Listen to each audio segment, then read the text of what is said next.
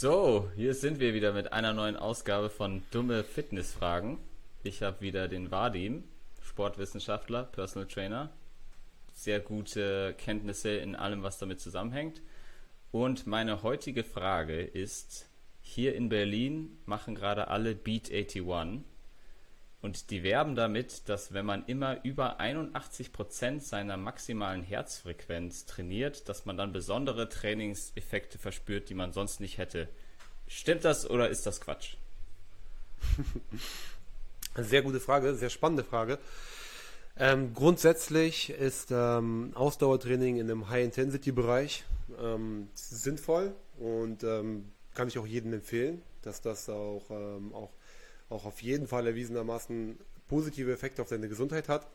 Ich äh, selber müsste mich nochmal reinlesen und gucken, ob diese 81 Prozent, ob da wirklich so viel Wahres dran ist. Also ob sich wirklich bei, ähm, ob man das auch wirklich pauschal auf jeden übertragen kann und bei, für jeden Menschen sagen kann, wenn du über 81 Prozent deiner Maximalleistung, deines Maximalpulses arbeitest, ob da äh, genau dann irgendwie so viel passiert. Ja, ich würde das Ganze jetzt erstmal einfach nur in Frage stellen. Ich würde nicht behaupten, ich nicht behaupten, dass das nicht stimmt, aber ich würde das einfach in Frage stellen und mal behaupten, dass da, ähm, dass da die Praxis oder die Recherche oder die Studienlage äh, da auf jeden Fall noch Ergebnisse äh, liefern muss, um das so zu bestätigen.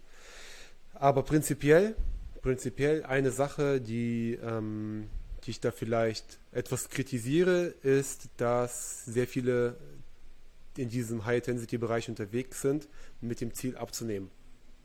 Und da verlässt man sich sehr auf diesen sogenannten Nachburn-Effekt, ja, der, der auch mal gemessen wurde, ähm, mal schwächer, mal, mal stärker, mal schwächer ausgeprägt, ja, ist da dieser Nachburn-Effekt da.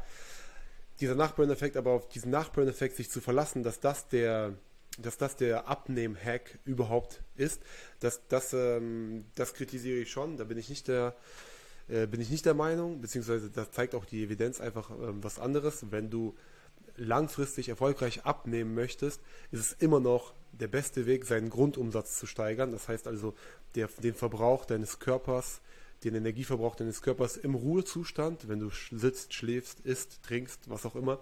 Ja, also nicht nur im Training, sondern im Ruhezustand, dass du einfach einen höheren Energieverbrauch hast.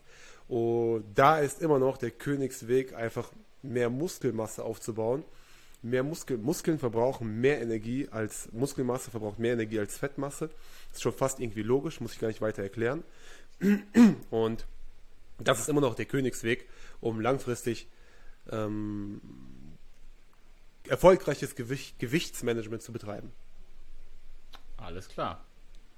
Dann wissen wir jetzt Bescheid und können uns die Studienlage weiter anschauen zu Beat 81. Ob da noch was kommt. Viel Erfolg damit. ciao, ciao.